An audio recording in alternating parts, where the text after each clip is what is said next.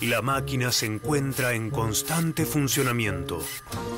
En este preciso momento, en todas partes del mundo, se están fabricando cientos de miles de millones de productos.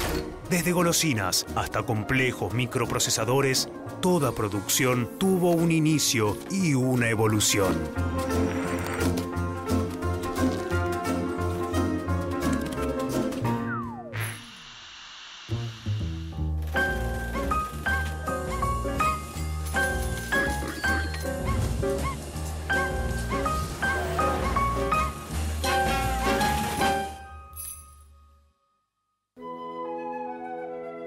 Ellos son Santiago y Verónica. Desde hace tiempo están ahorrando para comprarse un televisor.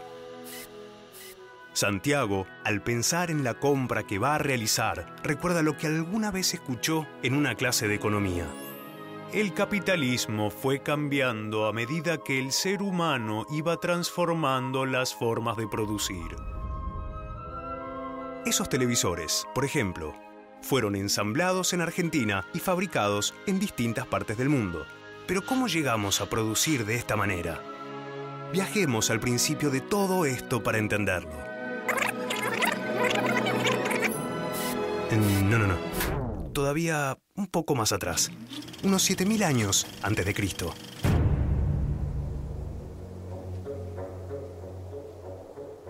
El ser humano es nómada y sobrevive en diferentes ambientes gracias a la caza y a la recolección.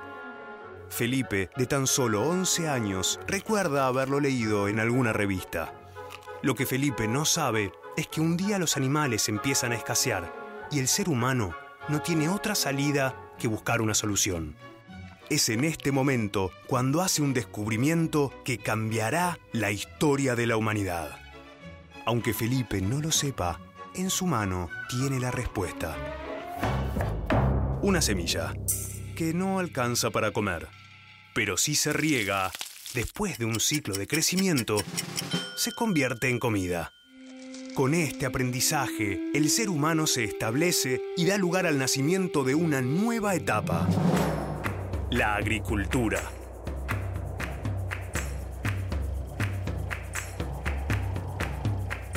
El hombre se vuelve sedentario y controla la producción de su porción de tierra. Así aparece el concepto de propiedad, dando inicio a una sociedad mucho más compleja. Con esta nueva sociedad aparecen otras divisiones de tareas definidas por el ejercicio de la propiedad. Están quienes poseen la tierra y quienes la trabajan. Pero, ¿de qué manera incide esta división en los modos de producción?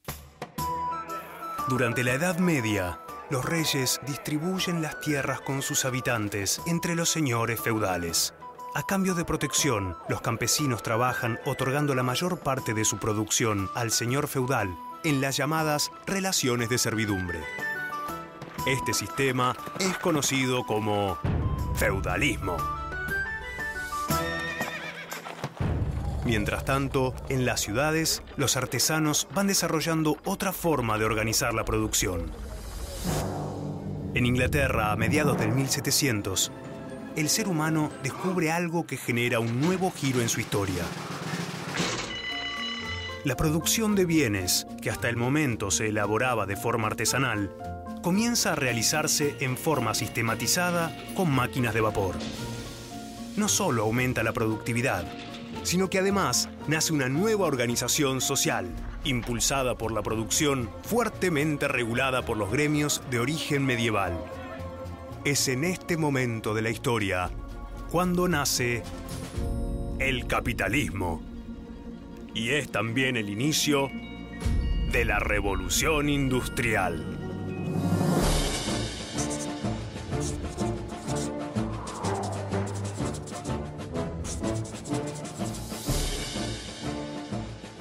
Durante este periodo se pasa de una economía rural basada fundamentalmente en la agricultura y el comercio a una economía de carácter urbano, industrializada y mecanizada.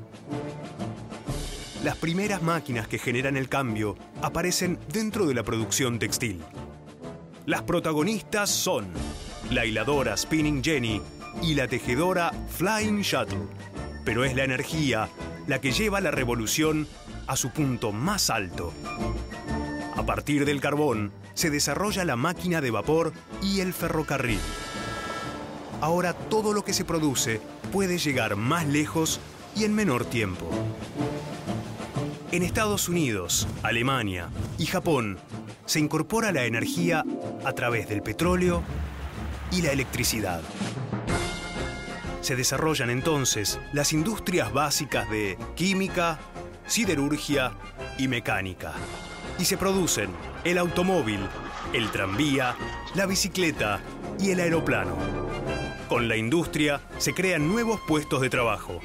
Familias enteras se mudan, del campo a la ciudad, para trabajar en nuevos espacios industriales. Con el dinero como gran sistema de intercambio aparece una columna fundamental del sistema económico, el asalariado. El sueldo permite comprar lo que se necesita para vivir. Pero no todo es color de rosas en este periodo productivo. La mayoría de los sueldos son demasiado bajos y todos los integrantes de la familia deben trabajar para lograr sobrevivir. En ese contexto, surge un hombre que decide aplicar un método diferente dentro de las fábricas. Frederick Taylor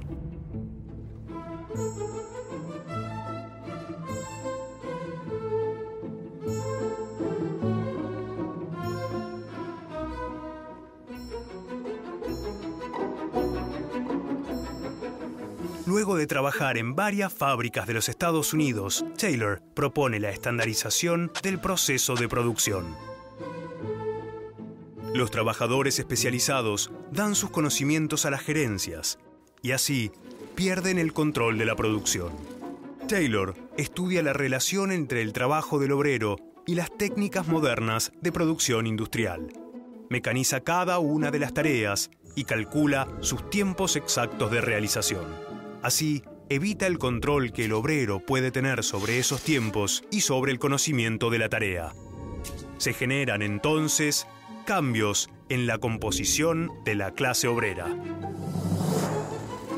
El trabajador capacitado es reemplazado por grandes masas de trabajadores no especializados.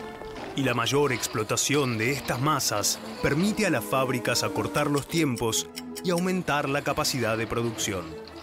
Este nuevo sistema de organización, en honor a su creador, se conoce como Taylorismo. Pero aquí no finaliza la historia. El ser humano sigue buscando nuevos caminos. Un hombre llamado Henry Ford encuentra otra forma de producir. En su fábrica de automóviles, Ford busca generar más cantidad de vehículos en menos tiempo y con esto hacer de algo para pocos algo para muchos. Basado en las ideas de Frederick Taylor, Ford desarrolla lo que conocemos como la línea de montaje. Básicamente, se trata de una mejor y más eficiente forma de usar la cinta transportadora. La teoría de Ford tiene dos características. La primera, cada operario, junto a la cinta transportadora, tiene una única labor que repite una y otra vez, y otra vez, y otra vez, durante todo el día. La suma de cada tarea al final del recorrido da como resultado el producto terminado. La segunda. La cinta arrastra todos los componentes del producto y su velocidad permite controlar el ritmo de trabajo. Para que este proceso sea optimizado al máximo, todas las piezas deben ser idénticas, al igual que el producto final. El obrero ya no necesita desarrollar un oficio, solo una actividad puntual repetida. Así, el trabajo se empobrece. En sus trabajadores, Ford descubre otra de las claves de su éxito. Al pagar salarios más altos, los empleados de la fábrica pueden convertirse en sus propios clientes. Al masificar la producción, se masifica el consumo y el dueño de la fábrica aumenta sus ganancias. Este modo de organizar la producción es llamado Fordismo.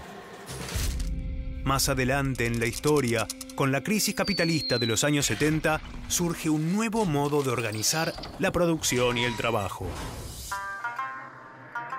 Del otro lado del mapa, más precisamente en Japón, la fábrica de automóviles Toyota aplica un nuevo modo de producción, el toyotismo, basado en el concepto just in time. Con el justo a tiempo, a diferencia del Fordismo y el Taylorismo, que fabricaban en masa y almacenaban en grandes stocks, se produce según la demanda del cliente. En otras palabras, lo mínimo y necesario para cumplir con el pedido en función de la demanda. La producción en masa de un solo tipo de producto es reemplazada por la cantidad exacta de una gran variedad de productos vendidos previamente. El trabajador ahora debe ser multifuncional para poder manejar simultáneamente diferentes máquinas necesarias para los distintos productos. Las nuevas tecnologías de comunicación, informática y electrónica, sumado a los bajos costos de importación y exportación de mercadería, permiten que las tareas que se hacían dentro de una misma fábrica se realicen en diferentes espacios y partes del mundo. Lo que antes se producía en un único lugar, ahora puede ser diseñado en un país, fabricado en otro y ensamblado en un tercero. Estos televisores, por ejemplo, ensamblados en Argentina y producidos en distintas partes del mundo. Tras años de trabajo y un sueldo fijo, Santiago y Verónica logran ahorrar y se compran el televisor que tanto querían. Y no solo eso, ahora también saben que las tres formas de organizar la producción en el sistema capitalista, el Taylorismo, el Fordismo y el Toyotismo, tuvieron algo en común. Producir la mayor cantidad de productos con el menor costo posible, aunque fuera a costa de la explotación del trabajador. Así, la máquina sigue funcionando.